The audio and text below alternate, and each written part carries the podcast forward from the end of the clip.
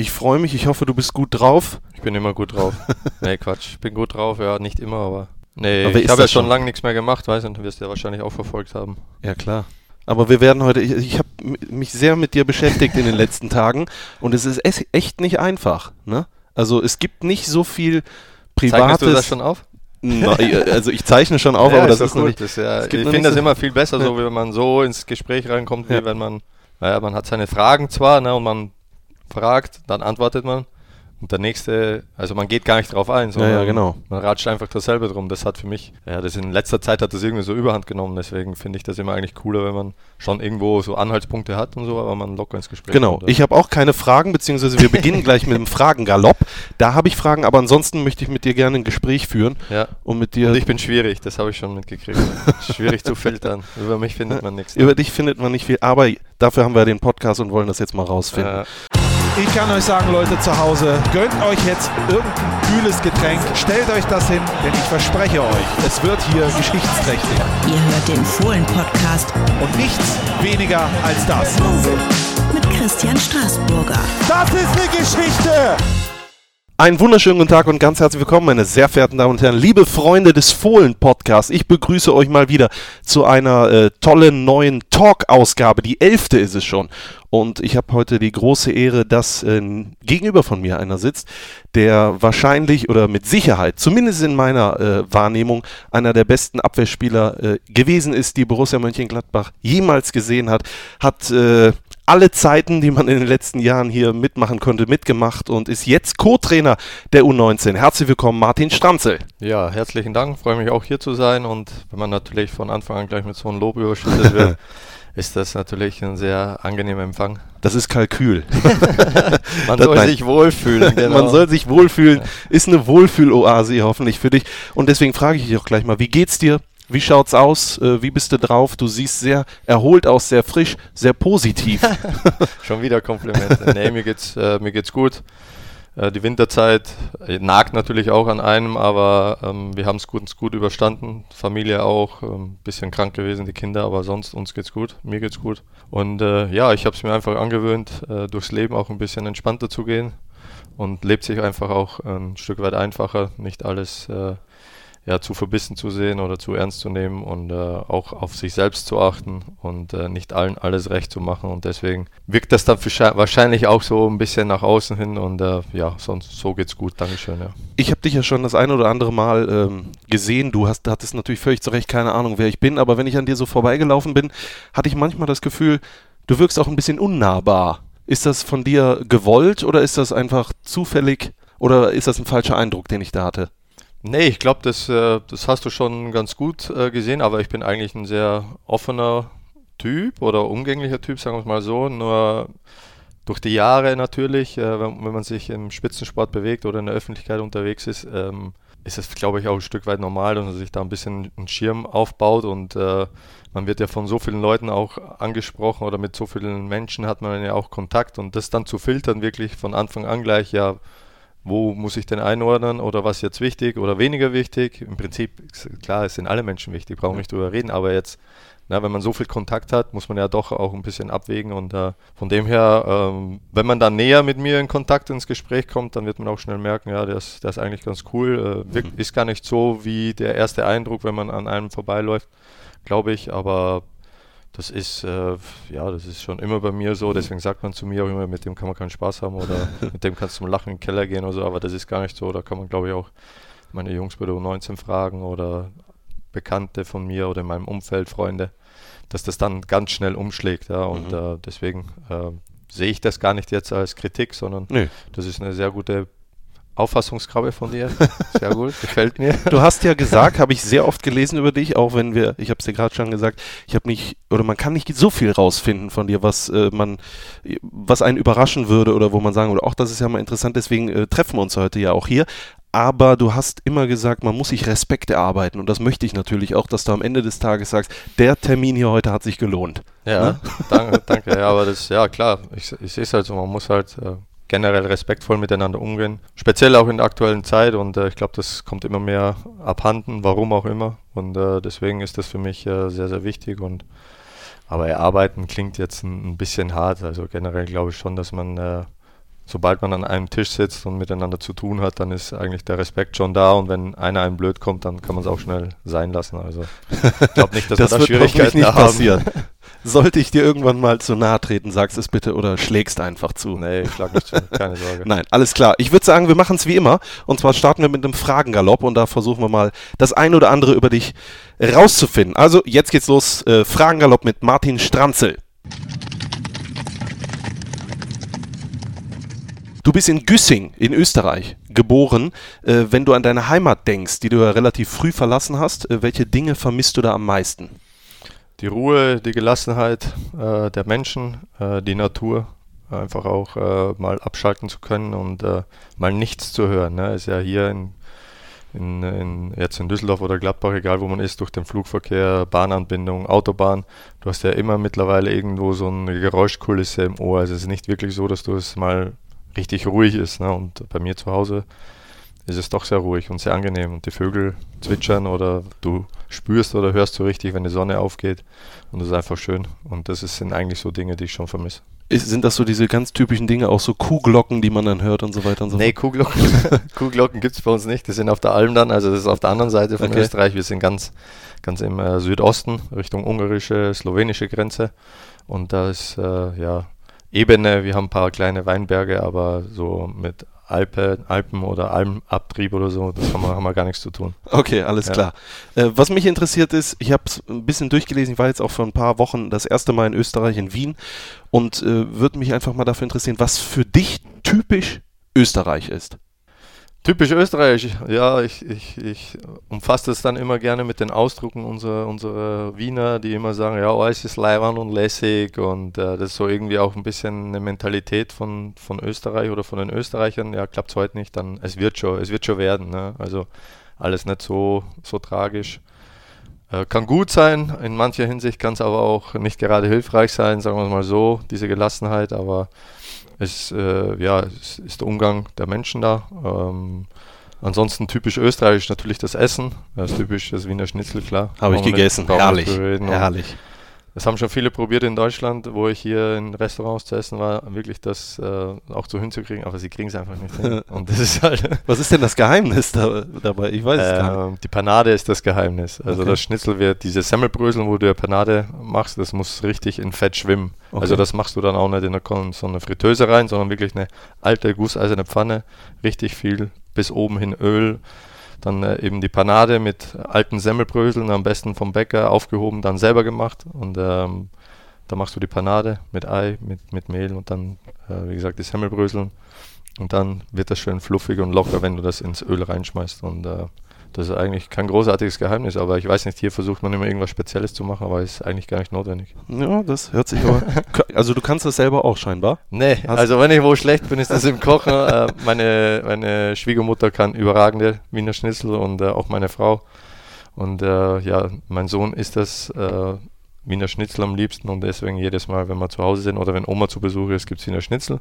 Und wenn der Sohnemann auch mal einen schlechten Tag oder schlecht gelaunt ist, dann kocht meine Frau Wiener Schnitzel und dann geht natürlich schnell wieder die Sonne auf. Und das sind eigentlich ja so die, die das Spezielle oder Spezialitäten, sagen wir mal, in Österreich oder das, äh, glaube ich auch, wo man Österreich so ja, kennt. Ja, Dann natürlich äh, Mozart, obwohl halt viele wieder sagen, ja, ist eigentlich gar kein Österreicher, Okay. weil der Salzburg damals noch nicht zu Österreich gehört hat. Aber das sind so immer so, ja, Geplänkel. Ja. Aber ja, Österreich, Skifahren, Natur, Alpen, würde ich noch sagen. Sehr facettenreich auf jeden Fall für so ein Ja. kleines Land. Definitiv. Eigentlich schon, denke Ja. ich auch, ja. Du hast gerade gesagt, du kannst nicht kochen. Meine nächste Frage wäre gewesen, was kannst du überhaupt nicht gut? Dann frage ich jetzt, was kannst du überhaupt nicht gut außer kochen? Nee, sonst, äh, Damit tut sich jeder schwer. Ich habe hier immer nur Gäste, die, die alles können. Nee, also wie gesagt, kochen. äh, Ich habe für meine Frau schon mal was gekocht und so, aber das Problem ist, äh, wenn ich anfange, was herzurichten oder zu kochen, dann vergeht mir selber der Hunger. Und dann Okay. macht es ja auch keinen Spaß. Also man will ja das auch essen eigentlich und meine Frau war zufrieden mit dem. Ich habe damals Cordon Bleu gemacht, ist ja auch nicht gerade ein einfaches Gericht.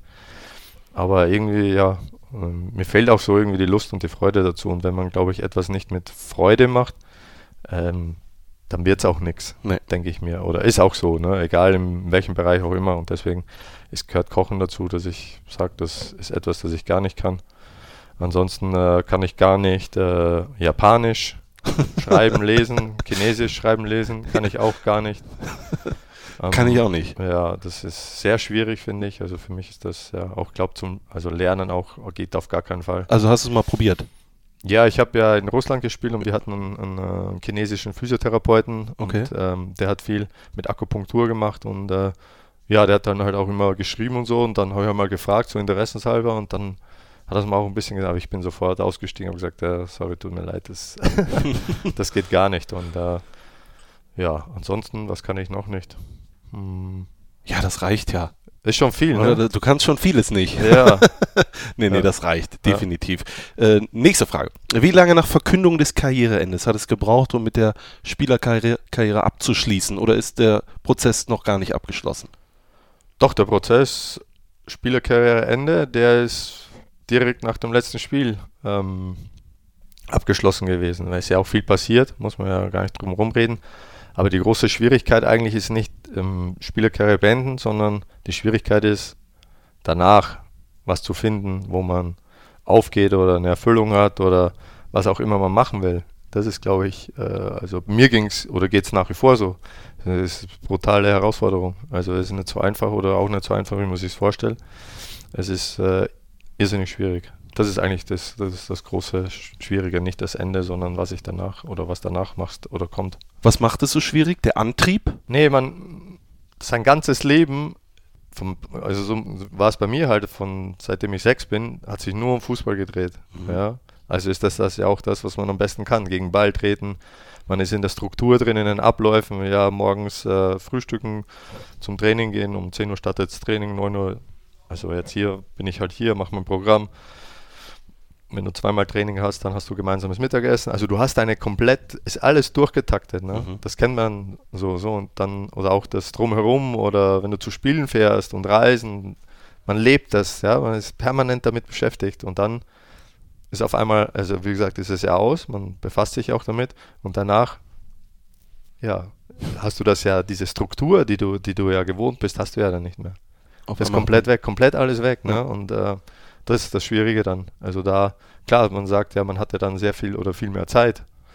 Aber äh, jeder, der mal das so gemacht hat, äh, wird das bestätigen können. Es ist schwierig, da auszubrechen, sage ich es mal so. Ja, das kann ich mir gut vorstellen. Ja. Wir reden auch gleich nochmal äh, darüber, was du alles bisher nach der Karriere schon probiert hast und, und wo du gerade dran bist. Also wir haben da noch einiges äh, vor. Nächste Frage. Welche Serien, also bin ich sehr gespannt, hast du zuletzt durchgebinged? Serien, boah.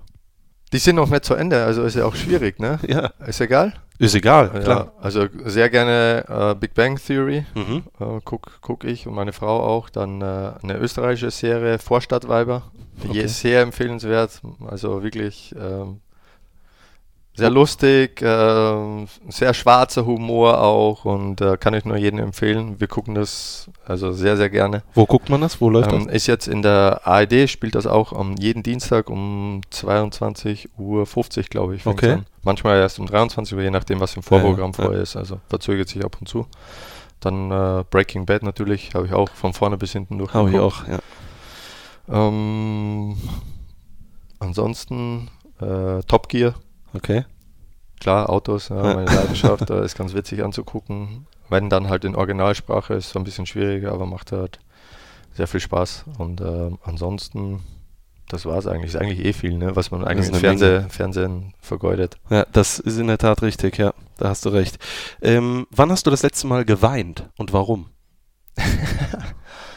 Äh, ich weine mittlerweile sehr häufig, muss ich, muss ich zugestehen. Seit, äh, also früher war das nicht so, aber seitdem äh, Elias auf die Welt gekommen ist, das war so ein einschneidendes Erlebnis auch und so, dann brechen auch die Gefühle raus und dann kippt ja eigentlich alles im Leben. Äh, Mhm. Sobald Kind da ist, also so war es bei mir zum Beispiel, also kippt alles und äh, Prioritäten verschieben sich komplett.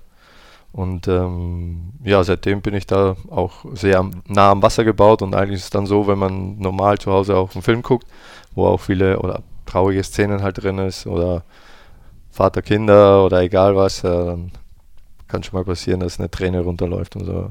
Das, das kann ich Das verstehen. war auch jetzt erst, glaube ich, vor zwei Tagen zu Hause auf der Couch einen Film geguckt, weiß gar nicht mehr, was das war. Ja, also ist dann nicht mehr so wie früher.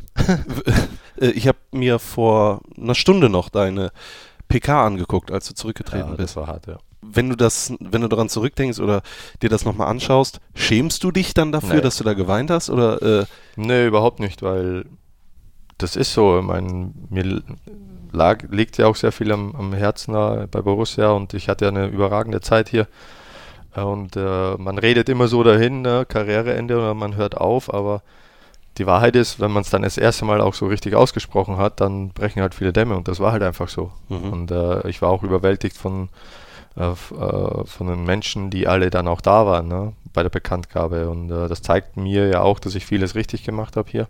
Wie viele Medienvertreter, wie viele Vertreter vom Verein da waren, wie viele Fußballer oder Spieler auch da waren. Und äh, das ist natürlich auch eine sehr große Wertschätzung. Und äh, dass es dann natürlich nicht gerade einfacher macht, diese Entscheidung zu treffen, ist natürlich auch klar. Wenn wir gerade mal dabei sind, wie ist das eigentlich mit Schwäche zeigen im Fußball? Weil das ist ja eine Art Schwäche zeigen, wenn man dann auf einmal Tränen vergießt.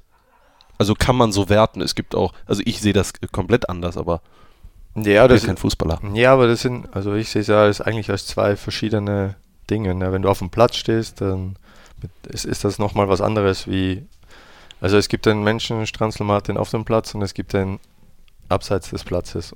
Ja? Mhm.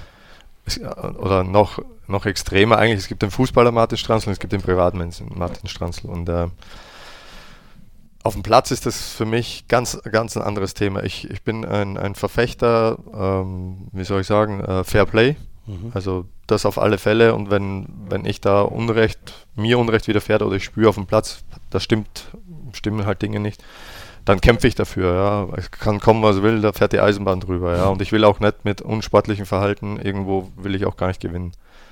Und äh, das ist so, und deswegen auf dem Platz weich, also jetzt äh, so sentimental oder Weichheit zu sein, das, das bist du dann ja auch gar nicht so. Ne? Du bist voll Adrenalin, du willst gewinnen. Ja, und äh, bist fokussiert auf, auf das. Äh, du hast die Abläufe ja auch, man ist ja schon lange im Business drin. Aber dass das jetzt eine Schwäche ist, glaube ich jetzt, glaube ich nicht. Also Nee. weil auf dem Platz ist das sowieso wieder ganz was anderes, wie abseits des Platzes. Definitiv. Facebook, Twitter, Instagram ist für mich, also für dich, Ähm, ja, Zeit, Zeit, wie soll ich sagen, Zeitverschwendung oder, oder Zeit, nee, Zeitverschwendung wäre jetzt falsch, Zeitberaubung, Okay. sagen wir es mal so. Weil ich glaube, ähm, ich habe, ich mache es ja jetzt auch wieder, ich habe mal angefangen, dann habe ich gesagt, nee, also ich mache da nicht mehr mit, weil, wie gesagt, das ist sehr zeitintensiv ja ist Mhm. und man befasst sich mit Dingen so intensiv, wobei man die Zeit ja sehr sinnvoll für andere Dinge nutzen könnte. Ähm, dann habe ich es komplett eingestellt und äh, jetzt habe ich schon langsam wieder angefangen, habe aber wirklich nur private Accounts, wo ich halt mit meinen Freunden oder ehemaligen Schulkollegen da in Kontakt bin. Und ähm, ja, deswegen Zeitberaubung, weil die Zeit, wo man da im Handy sitzt und reinguckt und guckt, was der, der, der macht oder man postet oder je, es gibt ja, wann ich das sehe, Personen, die ja weiß nicht, jede Stunde irgendeinen Post absetzen, wo ich dann sage, sag mal, hat der nichts zu tun?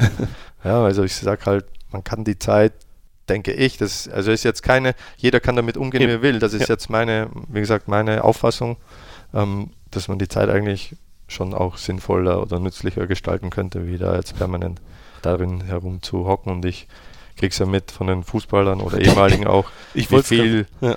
die sich eigentlich damit beschäftigen. Ja. Du bist Co-Trainer der U19. Ich glaube, Ja. wenn du oft reinkommst in die Kabine, Nee, in Totenstille? Ja, ja, oder ist da Handyverbot? Handyverbot ist Ah, uns, okay. ja. Also sobald die in die Kabine kommen, muss Handy weg. Aber jeder versucht es ja nochmal irgendwo, Schnell noch. kennt ja. man ja, ich kann sie ja, kann, kannte es ja auch noch bei uns in der Kabine. Ja. Ja, das ist, äh, ist auch die aktuelle Generation, wenn man nur auf die Straße guckt, ne, wie viele Kinder oder Menschen einfach mit der Ha- Hand in der Hand am, am Straße herumstehen oder auch über die Straße gehen. Ist Ja. ja auch ein Sicherheitsaspekt, ne, und da reingucken und sich damit beschäftigen. ist schon krass. Was mit deinen Kindern? Wollen die auch schon ein Smartphone oder haben die sogar schon eins? Ähm, der Elias hat eins, ja. Ja. Äh, das war aber mein Fehler, äh, weil ich eine Wette verloren hatte. Oh. Und äh, ja, da war der Anreiz eben, ja, dann kriegst du, kriegst du ein, ein Handy, ein iPhone. Ja, aber er, also er telefoniert eigentlich kaum damit, er schreibt auch kaum damit, sondern er guckt sich eigentlich nur YouTube-Videos an. Jetzt zum Beispiel über die, am Wochenende dann immer über die Bundesliga, die ganzen Spiele, die Highlights guckt er sich an. Oder halt dann, äh, was er auf der Playstation spielt, so gibt es ja YouTuber, die dann da Videos Tutorials posten, und Tutorials sowas. und Ja. Guckt er sich halt dann an und sagt halt, ja, er wird halt vielleicht auch irgendwann mal ein YouTuber, weil die verdienen ja so viel Geld. ja. Aber er hat ein iPhone, ja, und äh, aber wie gesagt, das Social Media oder so nutzt, macht er nicht. Was war das für eine Wette? Darf man das? Was war das? Das war damals, da gibt es diesen Trick, wo man äh, die Beine, also man hält sich an der Straßenlaterne fest Aha. und wickelt die Beine drum und dann setzt man sich drauf, man kann sich nicht mehr befreien. Okay. Das äh, kurios, also daran habe ich eigentlich gedacht, weil er noch ein Kind ist, seine Beine dünner sind und er natürlich auch flexibler ist und die Laterne dann auch nicht die dementsprechende Größe hatte, konnte er sich halt dann befreien. Und wir haben es selber als Erwachsener vorher gemacht und wir konnten einfach nicht mehr aufstehen. Ist so, du kommst einfach nicht, du kannst dich nicht mehr befreien. Aber er, durch das, dass die Relation zwischen seinen Beinen und der Straßenlaterne nicht gepasst hat, konnte sich dann ganz locker daraus befreien, hat sich natürlich dann gefreut, ja. Aber Dann gab's, Recht. dann gab's das Smartphone Ja. für den kleinen Elias. Ist elf Jahre, glaube ich, jetzt oder zwölf? Ja. Elf. Der- elf. Sehr gut. Der wird jetzt im März elf. Wird elf. Ja, hat bald Geburtstag. Ja. Dann gibt's ein iPhone hat er ja schon. Was Ja. gibt's dann? Was wünscht man sich? Ich weiß gar nicht, was man sich heutzutage noch alles. Ja, was wünschen sich Kinder? Also ist bei ihm genauso wie bei den anderen mal ein Playstation-Spiel. Äh, Trikot von Messi oder Ronaldo, irgendwie sowas. Ein Trikot hat er sich äh, von Lars Stindl gewünscht zu Weihnachten, das hat er ja gekriegt. Ist ja Sogar wie Messi. Ja, Ja. mit Unterschrift auch und äh, zum, zum Geburtstag, er hat gar nicht äh, so viele Wünsche jetzt. Also er hat vorher schon jetzt, weil er mit dem Fahrrad ja auch in die Schule fährt und das andere zu klein war, hat er vorab schon ein neues Fahrrad gekriegt und das zählen wir eigentlich auch mit zum Geburtstagsgeschenk, weil kostet ja auch äh, richtig viel Geld. Ne? Klar. Ja. Sehr gut. Inter sehr interessant. Äh, woraus schöpfst du Kraft? Familie. Eigentlich hauptsächlich, ja. Von meiner Frau, meinen Kindern, Eltern, Großeltern, Verwandtschaft, Schwiegereltern. Von daher eigentlich, aber am wichtigsten eigentlich äh, von meiner Frau und von meinen Kindern. Ja. Ja, das ist eigentlich. Das ist doch äh, ein sehr wichtiger Aspekt im Leben. Und bei dir dann die Nummer eins. Glaubst du an Schicksal? Manchmal ja, aber manchmal hinterfragt man halt auch viele, viele Dinge, ne? Warum gerade das und das jetzt passiert. Deswegen muss es ja irgendwo eine höhere Macht geben, ja? Also denke ich mal. Weil man, man sieht, wie viele, wie viele Menschen äh, auf der Welt, die eigentlich, eigentlich niemandem etwas getan haben und dann doch durch irgendeinen Schicksalsschlag komplett aus dem Leben gerissen werden oder in einer Familie der Vater dann auf einmal äh, ja, ein Autounfall, wo er gar nichts für kann, sondern einfach abgeschossen wird. Ja, dann denkt man schon, ja, warum gerade der, ne? Also solche Dinge ganz einfach hinterfragt man halt dann viel, aber ich glaube, man hat schon sehr viel selber in der Hand, aber deswegen habe ich mir auch den Slogan, ich, äh, bin ja ein Tattoo-Fan, das weißt du ja bestimmt, und äh, habe ich mir das auch tätowieren lassen. Ähm, sei bereit, er ist es. Ähm, das finde ich trifft halt zu, weil wenn der Sensenmann oder der Tod dich holen will, dann holt er dich. Ich glaube, man kann sich da ja jetzt auch gar nicht so darauf vorbereiten, sondern es gibt halt Momente im Leben, sieht man ja immer wieder, tagtäglich, ne, wenn man die, die News liest oder im Fernsehen anmacht, was alles in der Welt passiert. Deswegen sollte man eigentlich so leben, dass man jederzeit seinem Schöpfer, sage ich mal, gegenübertreten kann. Ja, und Also Carpe Diem oder was? ja, Ja. Sein, sein, sich befreit hat von vielen Dingen und einfach äh, gut durchs Leben geht und äh, hilft, sein, für seine Mitmenschen da ist und, und einfach so. Ne? Und deswegen glaube ich schon, dass es da was gibt. Ob das dann jetzt Schicksal, weiß ich nicht, ob man das dann auch da mit dem Begriff zusammenfassen kann. Ja. Könnte man theoretisch, Theoretisch, ja. schon. Ja. Ja. Aber ja, ist sicherlich so, denke ich schon. Alles klar. Welche Charaktereigenschaft würdest du gerne an dir ändern, wenn du es könntest? Gar keine, ehrlich gesagt. Weil äh, ich glaube, äh, der Mensch, der ich jetzt bin, der ist jetzt da, weil eben diese Charaktereigenschaften da sind. Ne? Und äh, man sagt ja auch, äh, wo habe ich das mal gelesen? Der Charakter des Menschen bildet sich in den ersten sechs Lebensjahren. Habe ich Okay. irgendwo mal gelesen oder auch gesehen im Fernsehen, wo eine Doku war.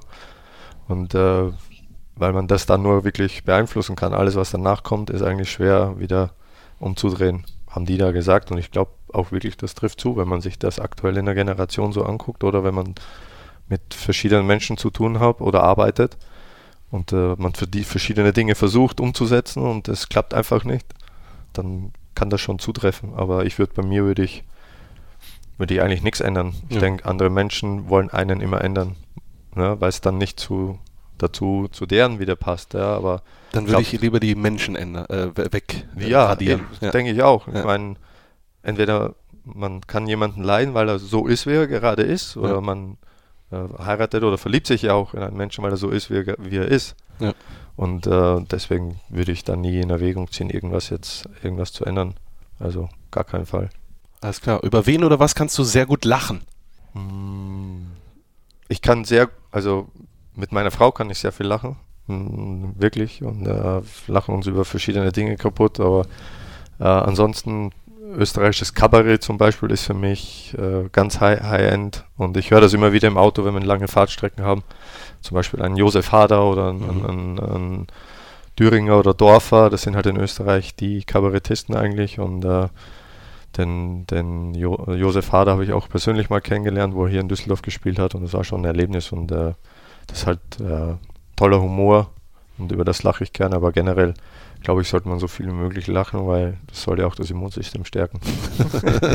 Hast du auch gelesen? nee, ich, ja, ich, ich denke halt, wenn man fröhlicher durchs Leben geht, dann, äh, dann sieht man ja auch immer, also man wundert sich eigentlich immer, oder so ging es mir halt früher auch, wenn man man hat ja immer seine Menschen oder Freunde im Umfeld. Man wundert sich dann schon, ja, sag mal, warum wird der eigentlich, eigentlich nie krank, ne? Hm. Und aber wenn du dann drüber nachdenkst, wenn du siehst, wie der durchs Leben geht, mit was für einer Lockerheit und Gelassenheit und immer gut drauf und fröhlich ist, ja, dann kann das ja auch damit zusammenhängen, ne? Durchaus. Also mehr lachen und äh, dann bekommt man auch keine Grippe in diesen kalten Zeiten. Ja. äh, woher kommt dein großes Interesse an Autos und kannst du mittlerweile eigenständig ein Auto auseinander und wieder zusammenbauen? Habe ich schon gemacht. Hast du gemacht? Ja. Aber unter Anleitung oder? Nee, Das nicht mehr. Okay. Ja, ähm, woher kommt die Leidenschaft? Ja, weil, also ich war ja mit relativ, also mit 16 bin ich ja nach München gegangen. München war ja BMW, Mhm. ist ja ganz groß da und auch BMW M, die M GmbH. Und Freunde von mir hatten dann äh, M3 Cabrio oder Z3 M Roadster und da fing das ganze Thema irgendwo an. Mein erstes Auto übrigens war ein Nissan Sunny 1,6 Liter SLX. Habe ich mir aufgeschrieben, Ja, habe ich auch mal nachgeguckt. von Ja. meinem Papa und Ja. äh, da habe ich mir dann eine, eine Stereoanlage eingebaut, die war dann mehr wert eigentlich wie das Auto. Aber da hat es mal angefangen zu basteln, da haben wir einen Freund zusammen in der Nacht haben wir da ähm, an dem Auto herumgebaut und eigentlich sollte eigentlich alles Plug and Play gehen, aber dadurch, dass es ein Japaner war, haben halt natürlich, hat gar nichts zusammengefallen. da sind so oft Sicherungen geflogen, das war dann schon wieder witzig, aber wir haben es hingekriegt. Ja, und dann fing es irgendwo an, ne? Und äh, ja, ich bin irgendwo bei BMW auch äh, hängen geblieben, obwohl ich eigentlich, kann ich ja so sagen, ich bin ja alles, alles schon gefahren und Wobei Audi ja sehr schön ist. Also Audi, Audi, ist die ja. absolute Nummer eins. Audi ist, ist ein wunderschönes Ja. Auto auch, ne? Ist ein super Design auch und Ja. so, aber irgendwo hat jeder irgendwo auch irgendwo seine Vorliebe oder Präferenzen, Klar. ne? Und die machen mittlerweile machen, gibt es ja, die ganzen Autohersteller machen ja alle tolle Produkte. Ne? Das ist ja auch, durch diese Vielfalt ist es auch wieder schwer, sich festzulegen, was es halt dann wirklich ist. Und äh, bei mir war es früher auch so, ja, immer neu und besser und schneller und mehr Leistung. Und dann mittler irgendwann hat sich das dann auch wieder ja, gelegt, weil, wie soll ich sagen, es fehlt einem dann diese, dieser Anreiz, dieser Kick, wenn du schon wirklich alles, ja, dann fährst du zwei, drei Tage damit und es kommt nichts mehr. Okay. Ja? Das ist irgendwie, ist irgendwie schwer zu beschreiben, aber es gibt keine Steigerung. Also ja, irgendwo pendelt sich das dann ein und ja, es macht eigentlich nicht so viel Spaß, wie man eigentlich gedacht hat. Und deswegen bin ich jetzt, ja, ich fahre jetzt viele alte Autos, habe auch einige und die habe ich auch selber zerlegt und wieder zusammengebaut. Also nicht Schrott gefahren, sondern auseinandergebaut. Zuerst äh, natürlich mit Anleitung, mit Hilfe von ähm, Mitarbeitern bei uns in der Firma und äh, jetzt in letzter letzte Aktion jetzt, also selber mein M5 E39, Baujahr 99, komplett auseinandergerupft und alles wieder zusammengebaut. Okay, du redest, also ich habe von Autos überhaupt gar keine Ahnung. Ich, ist- hoffe, ja, äh, ja ich hoffe, wir sind trotzdem weiterhin Freunde. Äh, äh, aber wenn du das auseinanderbaust und Mhm. dann wieder zusammen, äh, kommt dann da was dazu rein oder ist das einfach wieder, warum, warum baut man das auseinander und wieder zusammen? Ja, ein Projekt war mal, dass das Auto, ja, ich wollte, äh, wir wollten da so ein Track-Tool bauen mit äh, so ein Ringtaxi, ja, wo man äh, auch Kunden mitnehmen kann und dann eine schnelle Runde auf der Nordschleife dreht. Äh, Mhm. Hast Platz für fünf Personen und äh, Schalensitze rein. Dann hast du, habe ich den Motor ausgebaut, Getriebe, Auspuffanlage, Achsen komplett runter, Bremse. Und wenn du die Leistung erhöhst, so se sehen wir das halt vom Prinzip, dann musst du ja auch die anderen Sachen auch alle anbauen. Das heißt, du brauchst eine stärkere Bremse, Ja. die, das Fahrwerk muss dementsprechend angepasst werden. Ähm, Stabilisatoren sollten eingebaut werden, Sicherheitsaspekte kommen dazu. Ja, und dann haben wir das halt alles, habe ich das halt alles gemacht, alles zusammen. Und dann war das halt wirklich ein Höllengerät. so man sagen, also wirklich brutal. Und äh, ja, dann habe ich mal überlegt, okay, eigentlich wäre es doch schön, den auch tagtäglich zu fahren und äh, ja, dann habe ich wieder angefangen, alles, also der Motor, die Leistung, die Bremsen und das alles äh, ist drin, aber das Fahrwerk ist jetzt human, also nicht jetzt Rennfahrwerk, sondern wirklich straßentaugliches Fahrwerk. Äh, die Innenausstattung habe ich komplett ausgebaut und äh, neu beledern lassen, also weil die auch schon 20 Jahre alt dann ja auch war.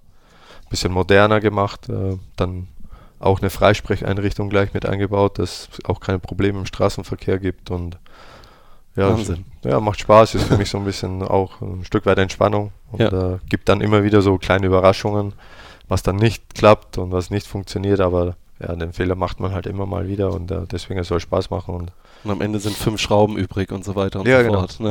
Ja, Die. Klassiker. ja. Aber ich glaube, du bist auch unter anderem in Deutschland geblieben wegen den Autobahnen, oder? In Österreich? äh, Nee, ich muss ich ehrlich sagen, ähm, ich fahre jetzt auf Deutschland, ich fahre auf den Autobahnen nicht mehr schnell. Okay. Früher, wo ich jung war, klar, das Wegen Kinder. haben Ja. krachen lassen, aber Ja. seitdem die Kinder da ist und auch wenn man, dass man halt sieht, dass dieses, dieses Stresslevel im Straßenverkehr einfach enorm zugenommen hat und die, die Autobahnen einfach nicht mehr dafür ausgelegt sind, die aus, aus also sind ja nicht wirklich ausgebaut, weil Mhm. mittlerweile auf der rechten Spur, wenn du nur zweispurige Autobahn hast, rechts blockiert sowieso alles LKW, was willst du da links? Es bringt nichts zu drängeln, aufzufahren oder versuchen sehr schnell zu fahren, nur dann bist du vielleicht eine Minute oder zwei Minuten schneller Ja. und dafür alles zu riskieren, das bringt es einfach nicht. Und ich habe halt die Tests gemacht, habe mal ganz chillig Tempomat rein, 130 und einmal wirklich äh, gekachelt ohne Ende und der Unterschied von mir in Düsseldorf oder in Meerbusch hier nach Gladbach waren drei Minuten. Ja. Da sage ich, sorry. Ja. Und äh, Rennstrecke, ja, da gebe ich Gas. Das macht, das macht auch, auch andere Sicherheitsaspekte. Und im Straßenverkehr hast du halt viele Aspekte, die du nicht beeinflussen kannst, ne, wie die anderen Verkehrsteilnehmer oder was auch immer. Und äh, deswegen gehe ich da eher ruhig an. Wie sagt man so schön, lieber 15 Minuten zu spät als 15 Jahre zu früh. Ne? Ja, aber mit dem zu spät, aber ich bin da so, also das ist jetzt, ähm, das haben ja die Deutschen sehr gerne, ne? diese Pünktlichkeit. Und Ja. da lege ich auch sehr viel Wert. Also Pünktlichkeit und das vielleicht nicht nur Österreich, aber das ist, das ist bei mir so. Also ich kann es auch nicht abhaben, wenn man unpünktlich ist. Und Ja. wenn man sich verspätet, glaube ich, dann, Muss ich schon jeder hat haben. jeder mittlerweile ein Telefon, Ja. dann rufe ich an oder schicke eine Nachricht, ja, hör zu, äh, ich stehe hier oder ich habe mich verspätet, weil äh, ich komme zehn Minuten später, dann ist das auch kein Problem. Aber dann einfach nur gar nichts zu sagen und auf einmal 15, 20 Minuten später aufzutauchen, dann ist bei mir schon Feuer am Dach. Du warst auch heute sehr pünktlich, da hast du recht. Ja, in der Tat. Äh, Du hast die Möglichkeit, ein Spiel deiner Fußballkarriere noch einmal zu spielen. Welches wäre es und warum genau dieses? Geile Frage. Ja. DFB-Pokalspiel Borussia Mönchengladbach gegen Bayern München. Das mit dem Elfmeterschießen, das? Ja. Ich habe da in der Süd gestanden, also äh, beim Elfmeterschießen, Ja. und dann wusste ich bei Dante, das ist Fußball eigentlich, oder? Ja, nee, das Problem war, dass genauso wie du das. Also es waren ja damals die Geschichten ne, wegen Dante, dass er bei Bayern unterschrieben hat oder es wurde ja nicht öf öffentlich bekannt, Ja. aber jeder wusste es irgendwie. Ja. Und ich glaube, so wie du das auch denkst, da haben ja auch alle gedacht im Stadion, ja, der verschießt jetzt. Ja. Und ich glaube schon, dass dieses, diese Aura dann sich irgendwie überträgt, aber deswegen würde ich das Spiel gar nicht äh, spielen, sondern wegen mir, weil ich muss leider, was war das, Mitte, Ende zweite Halbzeit musste ich raus, im Zweikampf gegen Gomez hat es mir die Hüfte rausgehauen und da ging halt nichts mehr. Ja. Und äh, ich hätte das gerne zu Ende gespielt und auch gewonnen und im Finale dann gespielt. Ja, das hätten wir, glaube ich, alle gerne. Und ich- Deswegen ich hätte es einfach, das ist für mich das einzige, also wirklich das Spiel, wo ich sage, und ich sage, wenn wir das gewonnen hätten, dann hätten wir auch bis zum Saisonende um die Meisterschaft mitgespielt. Bin ich felsenfest davon überzeugt, weil wenn man danach die Spiele angeguckt hat, es ist meistens so, ne, du investierst sehr viel, du spielst gegen einen Favoriten im Pokal, in der Hin, also in der Rückrunde, erstes Spiel haben wir Bayern damals 3-1 geschlagen auch. Ja. Und äh, du siehst eigentlich, was machbar ist und du arbeitest so hart dafür und du investierst so viel und dann kriegst du so ein, so ein Ding. Und das hat man bei uns in der Mannschaft ja dann gesehen. Ne? Es, die Spiele danach, es war halt in, Öst, in Österreich sagt man der Lack oder sagt man ja auch in Deutschland, ne? der Lack war ab Ja. und äh, danach ging immer mal viel. Aber ich sag, wenn wir das gewonnen hätten, hätten wir bis zum Saisonende um die Meisterschaft. Bin ich felsenfest davon überzeugt, da kann mir auch keiner abschließen. Ist so. Ich will davon deswegen, will- nicht. und deswegen ist das das Spiel, das ein, also wirklich, das hätte ich gerne nochmal gespielt. Ich würde gerne für dich diese Zeit, für uns alle die Zeit nochmal Ja. zurückdrehen. Meister und Pokalsieger Martin Stranzel mit Borussia Mönchengladbach. Das Kuriose war, ich habe ja zu Saisonbeginn, wo mich, ne, die, die mich näher kennen, oder auch mit Max Ebel habe ich mich dann zusammengesetzt, weil die Bild ja eine riesen Schlagzeile draus gemacht hat, weil die mich ja zu Saisonbeginn gefragt haben, normal nach dem Training stehst du mit dem Pressevertreter da, ja, was können oder was ist das die Zielsetzung oder die, die Ziele für dieses Jahr? Und ich habe halt gesagt, so, ja, ich bin Fußballer, ich will, äh, es geht um die deutsche Meisterschaft, wir starten um die deutsche Meisterschaft und das ist unser Ziel. Und wo wir am Ende dabei landen, das ist eine andere Frage, aber man, es muss doch legitim sein und das Ziel sein von jedem Spieler, wenn die Meisterschaft anfängt, ja, die deutsche Meisterschaft zu gewinnen. Ja, und da gab es halt eine riesen Schlagzeile und äh, war ganz witzig. Und deswegen ist es halt natürlich auch schade, wenn du dann, wir sind dann zwar Vierter geworden und aber es war schon eine geile Saison, muss ja. ich sagen. War richtig geil. Wir reden gleich auch noch äh, darüber, über äh, ganz, ganz viel Fußball, auch über diese Saison. Äh, vorher aber noch weiter mit dem Fragengalopp. Ähm, Borussia Mönchengladbach, und das interessiert mich jetzt mal, äh, das von dir zu hören, ist für mich Lange Pause, ne? Ja, deswegen. ja, ist so viel, ne? man soll es ja kurz zusammenfassen. Äh, du hast alle, wir haben alle Zeit der Welt. Nee, man, ich will es auch kurz zusammenfassen, ja, ne? ist ja so ein Schlag, ich antworte immer so lang, aber Borussia Mönchengladbach ist für mich äh, die schönste Station meiner Karriere. Kannst du das, jetzt muss ich es natürlich wissen, kannst du das, den Unterschied zu den anderen, du hast 60 gespielt, Stuttgart, Spartak, Moskau, kannst du den Unterschied ganz kurz zusammenfassen, warum die beste Station? Ja, äh, Familie ging es gut. Familie war immer mit dabei.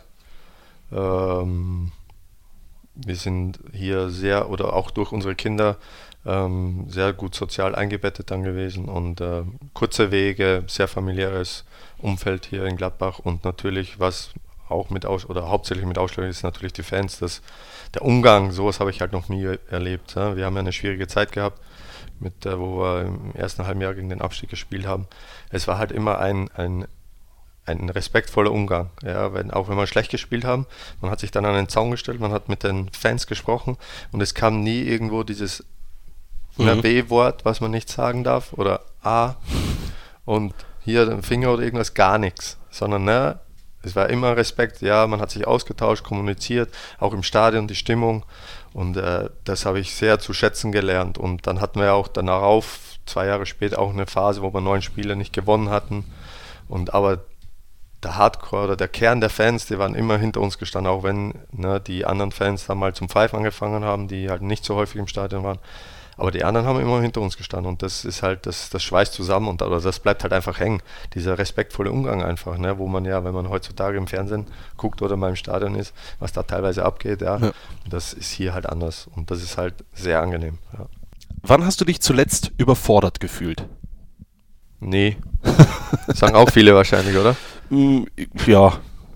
Nee, nie, weil der, wer mich kennt, weiß, ich bin ein sehr strukturierter Mensch und äh, bereite mich auf Dinge ja auch vor. Und das heißt, wenn ich mich darauf vorbereite, dann äh, kann mich im Endeffekt eigentlich äh, wenig überraschen. Aber ich glaube, überfordert ist, ist, ist ein gutes Wort eigentlich, aber da muss schon etwas kommen, wo man jetzt gar nicht darauf vorbereitet oder gar nicht damit rechnet. Ne? Okay. Also,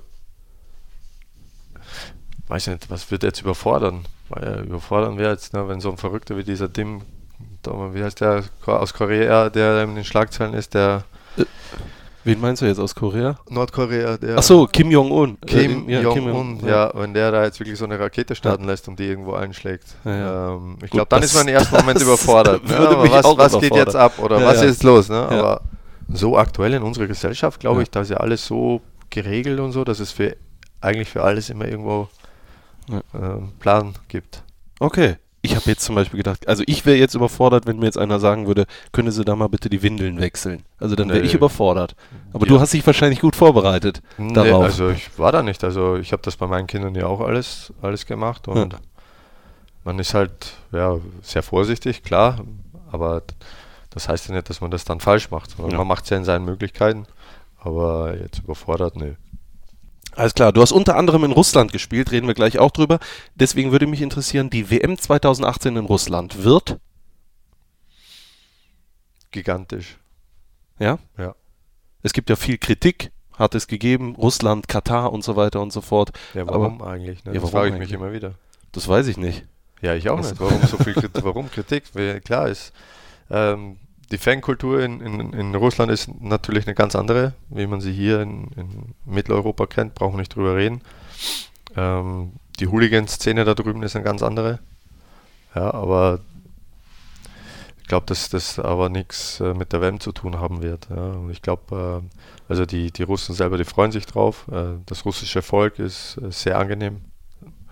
Ähm, natürlich ist es so, man kennt immer, man hat immer ein anderes Bild von Russland. Nur durch das, dass ich da fünf Jahre gelebt habe, sieht man halt viele Dinge auch anders. Mhm. Und es wird halt leider Gottes bei uns in Europa sehr viel, sehr vieles falsch dargestellt, wie es eigentlich tatsächlich da drüben ist. Und das ist halt auch schade und da sieht man halt wieder, wie viel Medien äh, eigentlich beeinflussen. Wir reden gleich noch ausführlich über deine Zeit in Russland bei äh, Spartak Moskau. Ähm, würde, ich würde jetzt aber gerne den Fragengalopp abschließen und Ja. mache das eigentlich immer mit der Frage, welcher Song ist dein aktueller Lieblingshit? Das mache ich aber immer so. äh, Wir unterbrechen drei, zwei oder dreimal und jeder Gast darf sich drei Titel wünschen für unsere Spotify-Playlist Fohlen-Podcast. Und das frage ich normalerweise immer vorher. Heute habe ich es aber vergessen. Deswegen musst du heute derjenige sein, der mir jetzt erstmal spontan seinen ja. Lieblingstitel, den er sich gerade immer gerne anhört, sagt. Äh, Rage Against the Machine, Killing in the Name of beim Trainieren. Okay, gut. Dann ist Titel das jetzt erstmal der Titel Nummer 1. Ja, Rage Against the Machine. ja. Wie heißt das Lied? Killing in the Name of. Killing in the Name of. Das geht jetzt als erster Titel in die Spotify-Playlist. Den hört ihr euch an. Wir machen die erste Unterbrechung und dann geht's gleich weiter und wir reden über den Start der Karriere von Martin Stranzel im Fohlen-Podcast. Bis gleich. Hallo, ich bin Christopher Heimeroth und ihr hört den Fohlen-Podcast. Viel Spaß dabei. So, damit sind wir wieder zurück. Fohlen-Podcast mit Martin Stranzel. Wir haben den Fragengalopp ausführlichst besprochen und sind jetzt äh, ganz, ganz viel weiter. Ich habe gesagt, es ist nicht so leicht, Informationen über dich zu finden im Internet.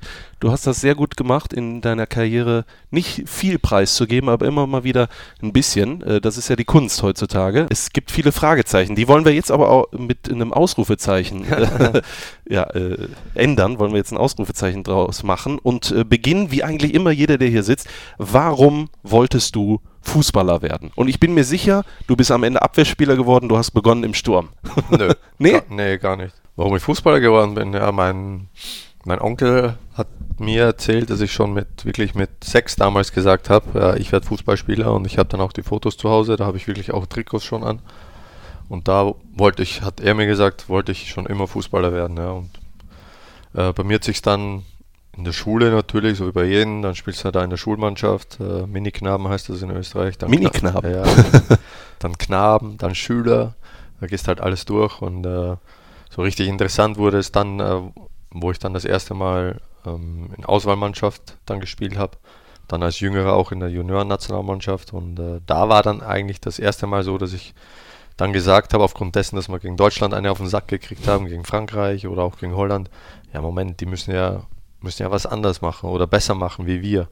Und da habe ich halt dann den Entschluss für mich gefasst, okay, ich, ich will das unbedingt, ich will in, ins Ausland gehen, nach Deutschland und da es versuchen. Ja. Hast du bis zum 16. Lebensjahr beim SV Güssing gespielt? Genau, SV Güssing und Ja. Bundesnachwuchszentrum Burgenland, das war halt dann diese Auswahlmannschaft, ja.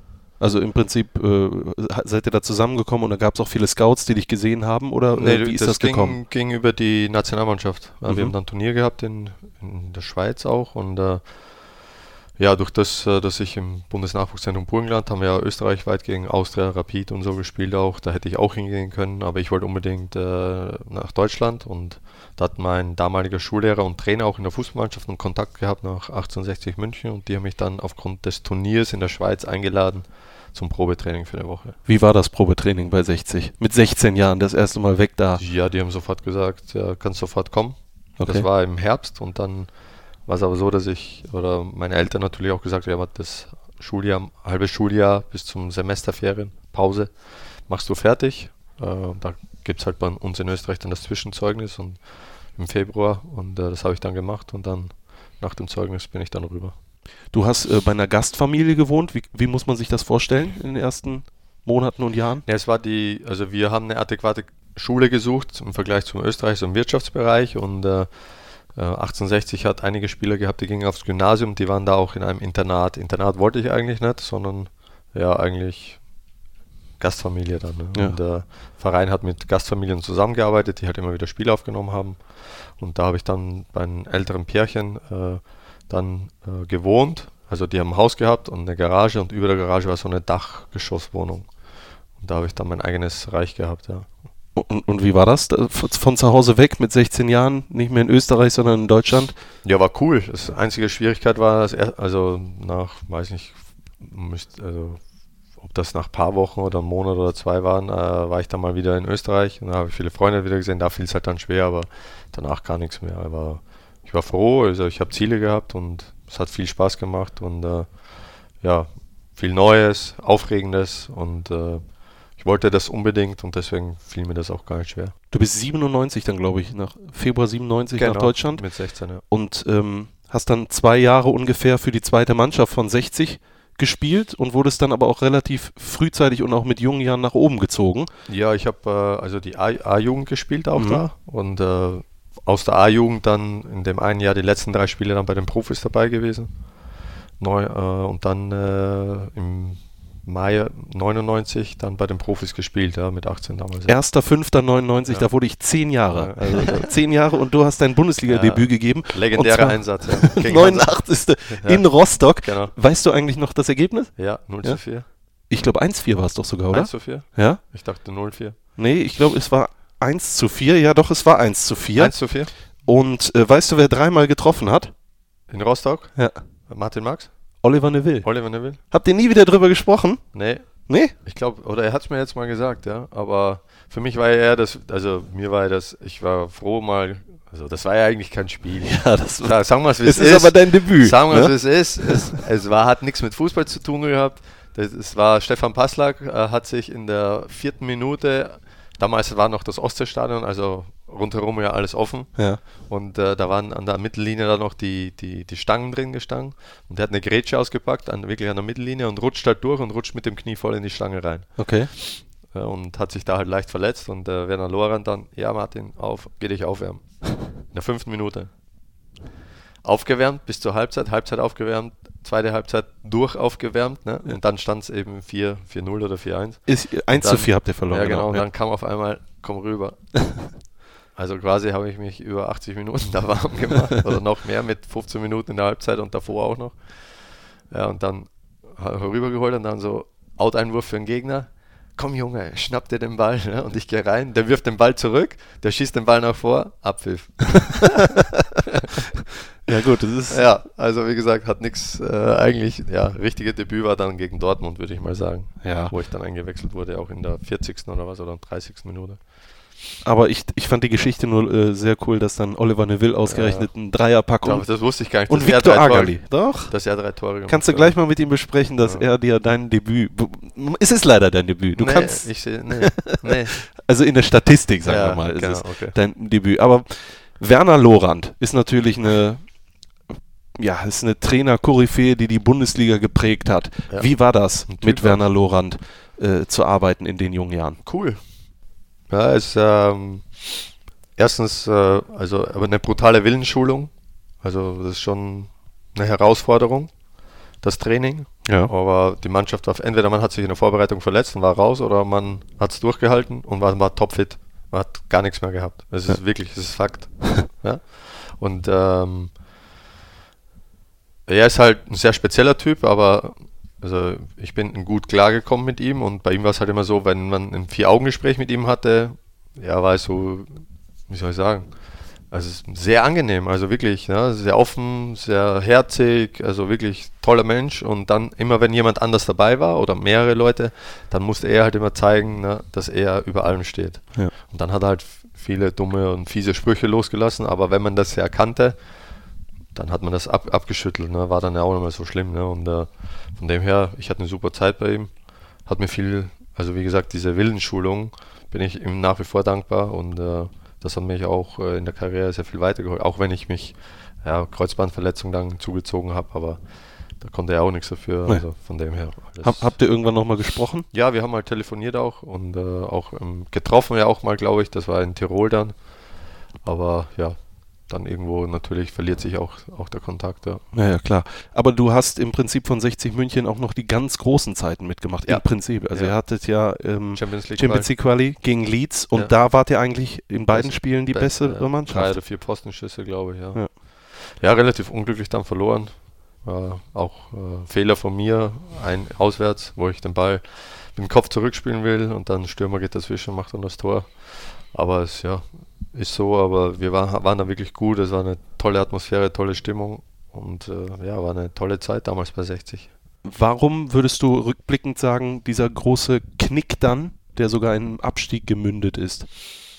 Ja, es kam ja dann der Stadionbau ja, und äh, dann die diese Schmiergeldaffäre dann. Karl-Heinz Wildmoser. Genau, ja, vom Junior und äh, dann wurde ja der, der Senior ja auch abgesetzt und ähm, das hat dann, ja, der hat halt überall seine, die Oberhand gehabt ne, und äh, alles geregelt.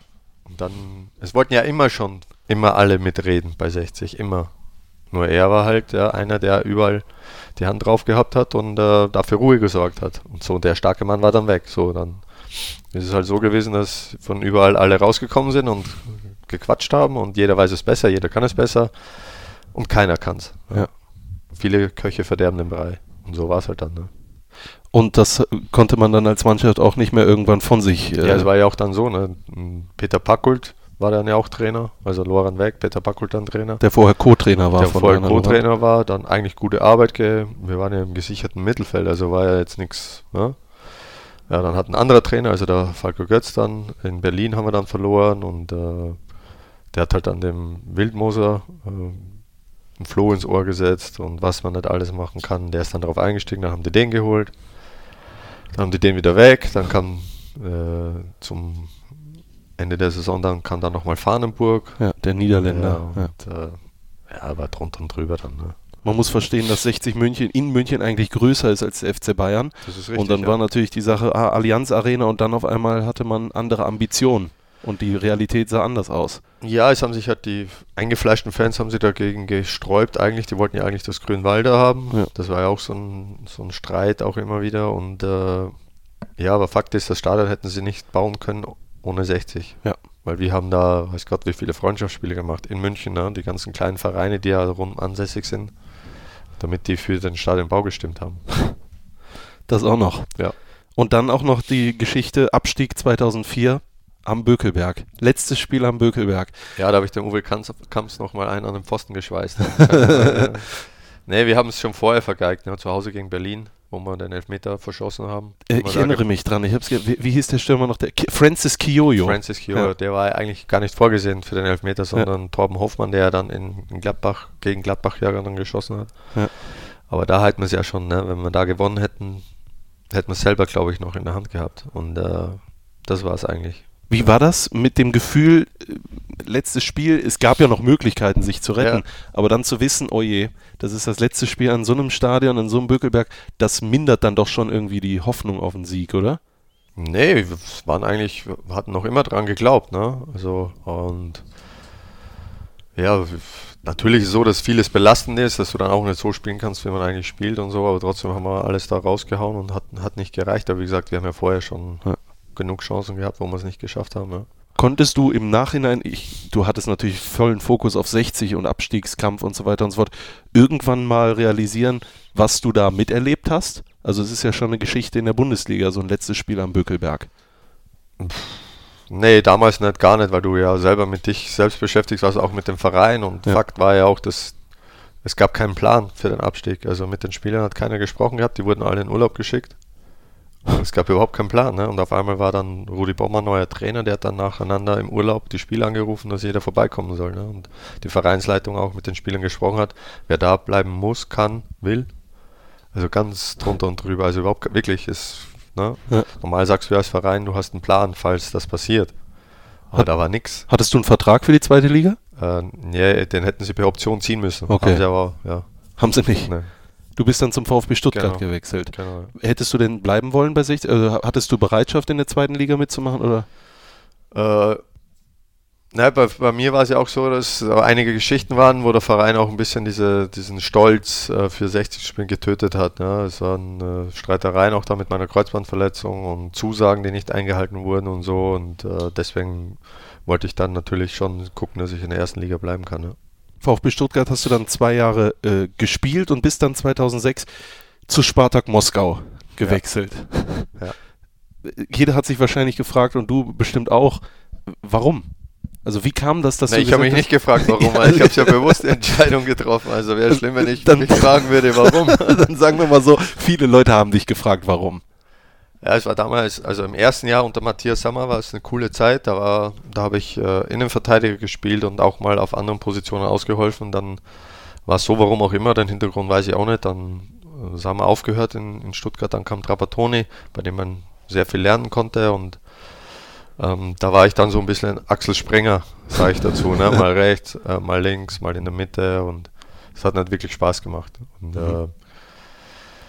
Ja, dann äh, war es auch so, dass äh, der Unfall mit Andi Reinke dann auch passiert ist, der Spuren hinterlassen hat. Ähm, auch wenn die Unterstützung von den Fans und von allen war riesig, aber trotzdem war es so, dass ja, ich, ich musste da raus aus diesem Dreh. Ne? Und dann kam zur selben Zeit das Angebot eben von Spartak Moskau. Und ähm, ja, da habe ich mit dem Verein gesprochen und äh, die haben dann gesagt, ja. Es hören ja jetzt auch viele äh, zu, die sich jetzt fragen, was war das mit Andreas Reinke für einen Unfall? Kannst du das nochmal kurz? Ja, es war, ich habe da äh, rechter Verteidiger gespielt, dann kam ein Seitenwechsel, ich bin im Vollsprint halt durchgelaufen. Andi Reinke kommt raus im Strafraum. Torwart sich, damals. Torwart, Torwart ja. bei Bremen, wirft sich auf den Ball raus. Ich sehe es, will abdrehen, nach rechts weglaufen. Äh, damals ist ja so wie jetzt auch um die Jahreszeit Rasen ja, sehr rutschig und äh, zieht es mir unten das Bein weg und mit dem Knie falle ich ihm halt voll in den Kopf rein, also voll auf die Stirn. Ja. Und äh, war ganz schlimm, also da war alles kaputt. Also auch komplett, also hat man auch gesehen, also so viel Blut auf dem Platz auch und äh, bin dann nach dem äh, Spiel zu ihm ins Krankenhaus und habe vom Krankenhaus gewartet, bis ich da rein durfte, weil der ist Intensivstation gelegen und ja, dann kommst du da rein und dann schreibt er gerade sein Testament, weil die Ärzte zu ihm gesagt haben, ja, die und die und die äh, Möglichkeiten sind, wenn wir operieren. Ne? Die mussten ja operieren, weil da war wirklich äh, Stirn, Jochbein, Nase, alles gebrochen. Ne? Ja. Und äh, ja, dann wird einem halt anders. Ja? Und da habe ich mit ihm noch gesprochen und so und dann habe ich ihm gesagt, wenn du was brauchst, weil der in Stuttgart im Krankenhaus war und seine Freundin dann auch gekommen ist, dann soll er Bescheid sagen. Dann wurde der operiert, ging alles gut. Dann bin ich nochmal ins Krankenhaus zu Besuch gefahren und ja, aber er sagt, ich habe dann auch mal ein Interview gelesen, er sagte selber, es hat halt, ne, der Riech, äh, der kann nicht ordentlich riechen auf der einen Seite oder auch Taubheitsgefühl, was ja aufgrund des Unfalls halt alles war. Ne? Ja. ja. Hast du dir da, also machst du dir heute auch noch Gedanken darum? Also, ich meine, es war ja ein Unfall. Ja, sowas bleibt hängen. Ja, ja. Das bleibt immer hängen, das ist so, weil es, äh, weil es einfach eine schlimme Sache war. Ne? Ist so. Das wird sich, das wird man nie, also ich will es auch gar nicht verdrängen, weil es, es ist Sport, ja.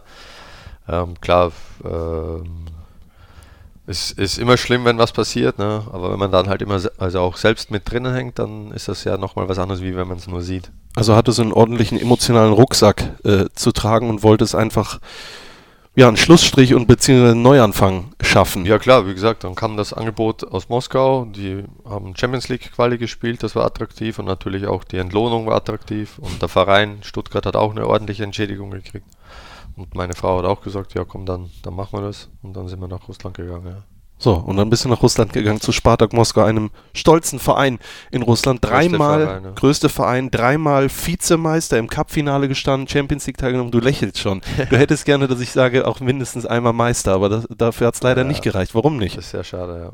Nee, wir sind, wie du schon sagst, dreimal Vizemeister geworden, einmal sogar Punkte gleich. Nur halt, wir haben weniger Siege eingefahren, also in Russland zehn Jahre mehr Siege. Mhm.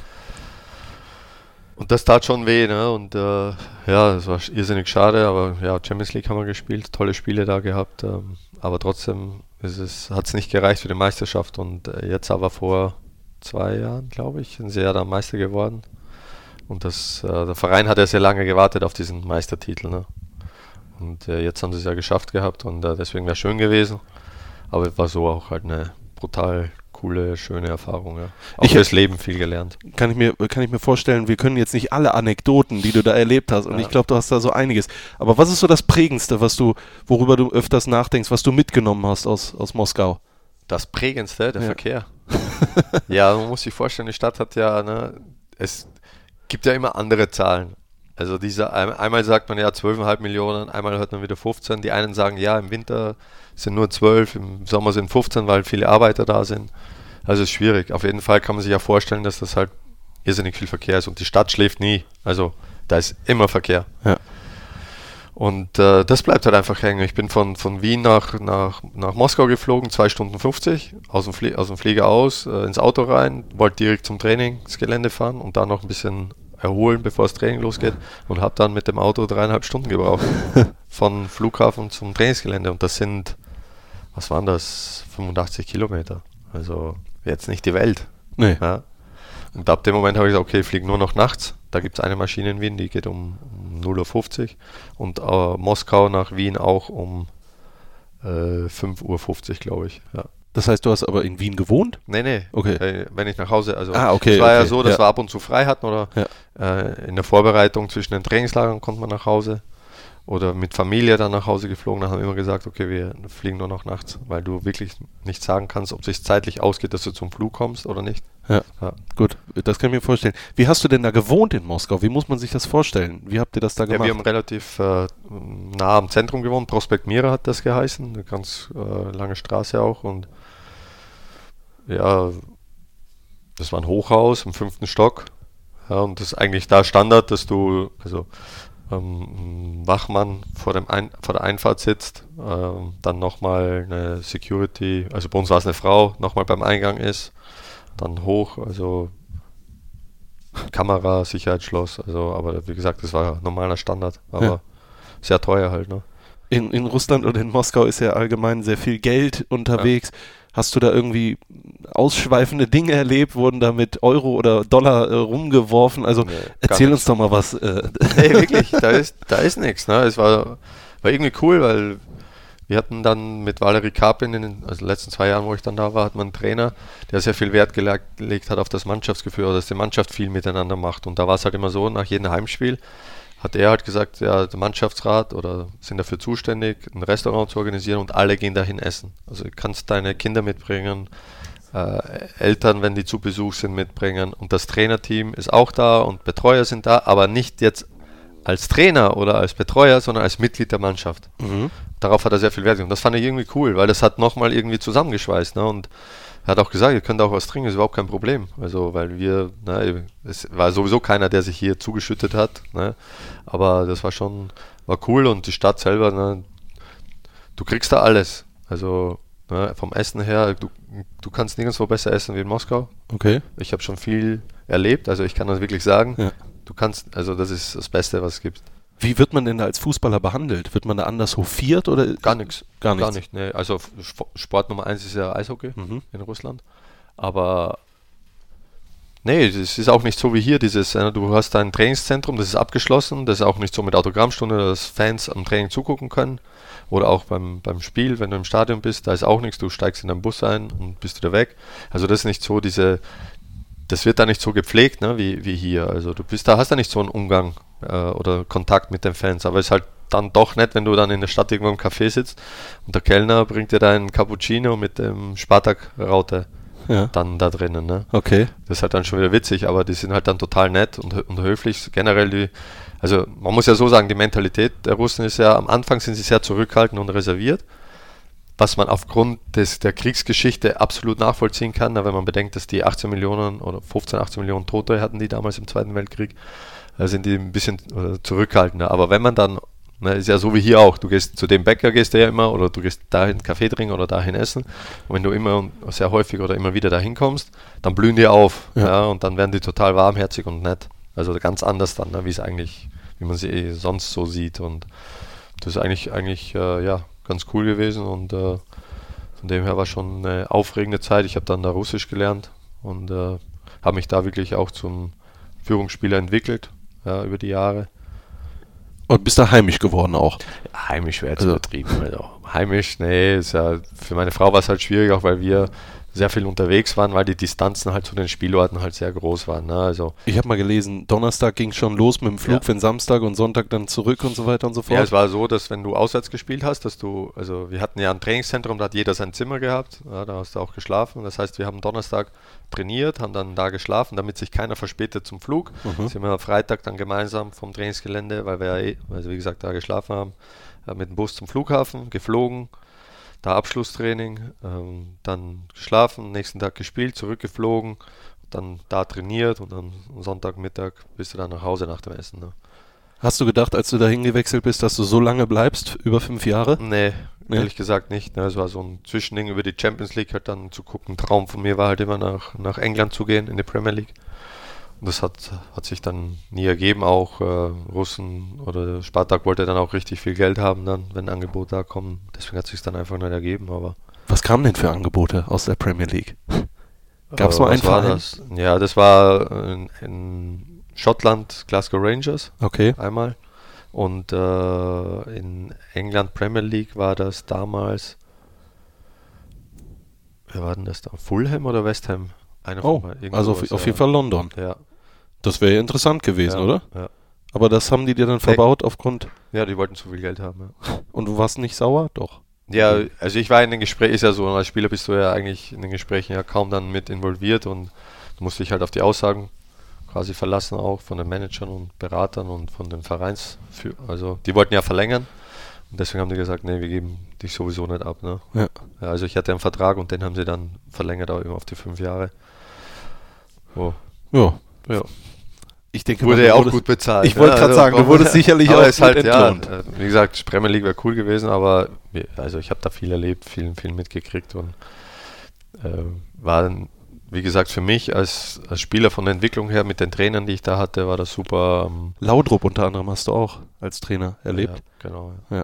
Du hattest allgemein viele große Trainer, reden wir auch gleich drüber, weil du ja auch jetzt bald, äh, also du bist ja Co-Trainer, aber Ja. willst sicherlich auch mal Cheftrainer werden, da reden wir gleich drüber, aber ich würde dich gerne fragen, wie oft hat deine Frau dann in Moskau gesagt, jetzt ist aber auch gut, jetzt möchte ich aber auch wieder zurück nach Deutschland? Nee, Nie. nee, das hat sie nie. Sie war ja, also wenn wir dann so viel weg oder wenn wir dann Champions League waren oder Trainingslager, war sie dann in Österreich. Ah, okay, war sie in Ja, Österreich. Weil es ist ja klar, also sie hat die Kinder äh, gemacht und betreut und großgezogen und äh, war halt viel allein und das ist ja völlig klar, dass sie dann halt, oder dann ist, sie, ist das Besuch gekommen und ja. Aber irgendwann dann in dieser Zeit äh, war Eberl zusammen mit Steffen Korell in Zilina, glaube ich, Champions League und hat dich dann da beobachtet und hat, Zitat gesagt, diesen alten Mann, den wollen wir haben. Und darüber reden wir gleich, äh, wie du zu Borussia Mönchengladbach gekommen bist. Vorher hören wir den nächsten Track in unserer Spotify-Playlist. Helf mir nochmal, wie, was, wie heißt das? He Welche? Hel Helm? Helmet, Helmet. Gruppe Helmet, Betty. Ja. Betty. Ja. Das äh, kommt jetzt auch in die Playlist. Mal schauen, was das für ein Lied ist. Warum diesen Song?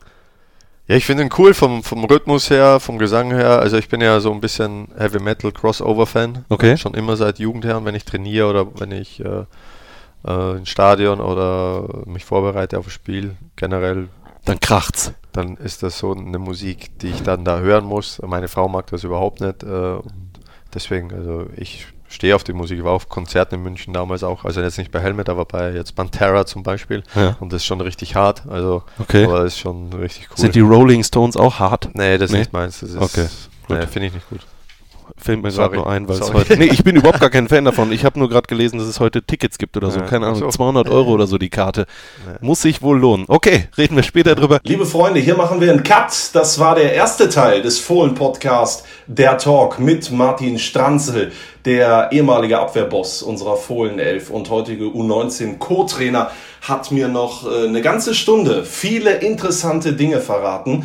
Es wird äh, sehr privat, auch hier und da ein wenig emotional und äh, vor allen Dingen äh, wird es höchst interessant. Ihr könnt euch freuen auf die nächste Woche. Dann also der zweite Teil des Fohlen-Podcasts, der Talk mit Martin Stranzel. Ich hoffe, dann hört ihr wieder zu und werdet genauso gut unterhalten, wie ihr hoffentlich in der letzten Stunde unterhalten worden seid. Das ist meine Hoffnung. Könnt ihr gerne kommentieren oder auch bewerten bei iTunes oder ihr schreibt uns einfach via Social Media. Das war der erste Teil. Bis zur nächsten Woche zum zweiten Teil. Fohlen Podcast, der Talk.